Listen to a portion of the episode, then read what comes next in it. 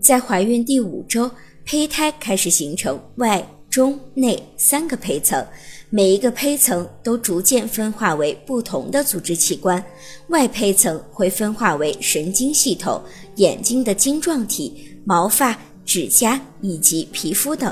中胚层会分化为肌肉的骨骼、缔结组织、循环系统、泌尿系统；内胚层会分化为消化系统。呼吸系统的上皮组织以及相关腺体、阴道下段、膀胱等，最先分化出的是神经系统与循环系统的基础组织。